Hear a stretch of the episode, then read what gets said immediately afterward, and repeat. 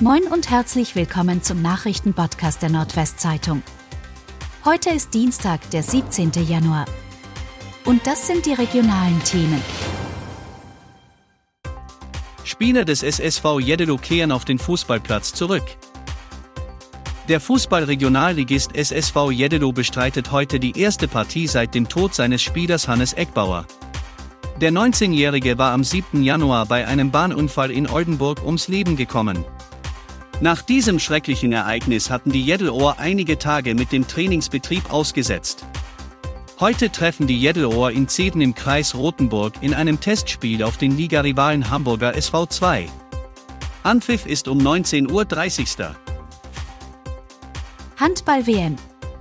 Der Wilhelmshavener Nationalspieler Lukas Mertens will auch heute dabei sein. Der Handballnationalspieler Lukas Mertens aus Wilhelmshaven will heute auch im dritten Vorrundenspiel gegen die bereits ausgeschiedenen Algerier mitwirken. Ich wünsche mir, dass wir die Algerier schlagen. Dann ist in der Hauptrunde alles möglich, meinte Mertens, der bei aller Euphorie auch noch eine Schwäche im deutschen Team ausgemacht hat. Wir müssen in der Abwehr noch stärker werden, außerdem hoffe er, dass die Mannschaft noch weiter zusammenwachse. Am Küstenkanal in Oldenburg stehen nun fünf neue Häuser mit 73 Wohnungen. Vor zehn Jahren wurde das Grundstück am Küstenkanal an eine Immobiliengesellschaft verkauft. Nun stehen dort 73 neue Wohnungen. 25 Millionen Euro wurden investiert. Acht Einheiten sind als Sozialwohnungen an Menschen mit Wohnberechtigungsschein vermietet worden. 69 Stellplätze gibt es in der Garage, 29 kommen außen hinzu. Außerdem gibt es vier E-Ladesäulen-Stellplätze. Bis Mittwoch ziehen alle Flüchtlinge aus der Nordseehalle in Emden aus. Die Nordseehalle in Emden ist ab Mittwoch zunächst keine Flüchtlingsunterkunft mehr. Die ersten Ukrainer sind am Montag bereits in die Barnburg-Schule umgezogen. Seit Anfang September war Ostfrieslands größte Veranstaltungshalle in eine Flüchtlingsunterkunft samt Ankunftszentrum umgewandelt worden.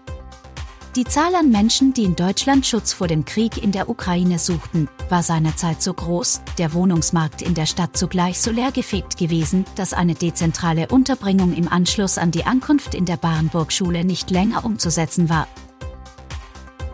Nach Streitfall in Oldenburg, Bundesgerichtshof lehnt Pfändung von Pflegegeld ab. Menschen, die einen Angehörigen zu Hause pflegen, müssen nicht mehr befürchten, dass ihnen in einer finanziellen Krise das Pflegegeld gepfändet wird. Das Geld sei unpfändbar, stellte der Bundesgerichtshof in Karlsruhe klar. Anlass für die Entscheidung des BGH ist ein Fall in Oldenburg. Ein Insolvenzverwalter wollte, dass das Pflegegeld einer Frau, die ihren autistischen Sohn zu Hause pflegt, bei der Pfändung berücksichtigt wird. Die zuständigen Gerichte in Oldenburg lehnten das ab und jetzt auch der BGH in letzter Instanz.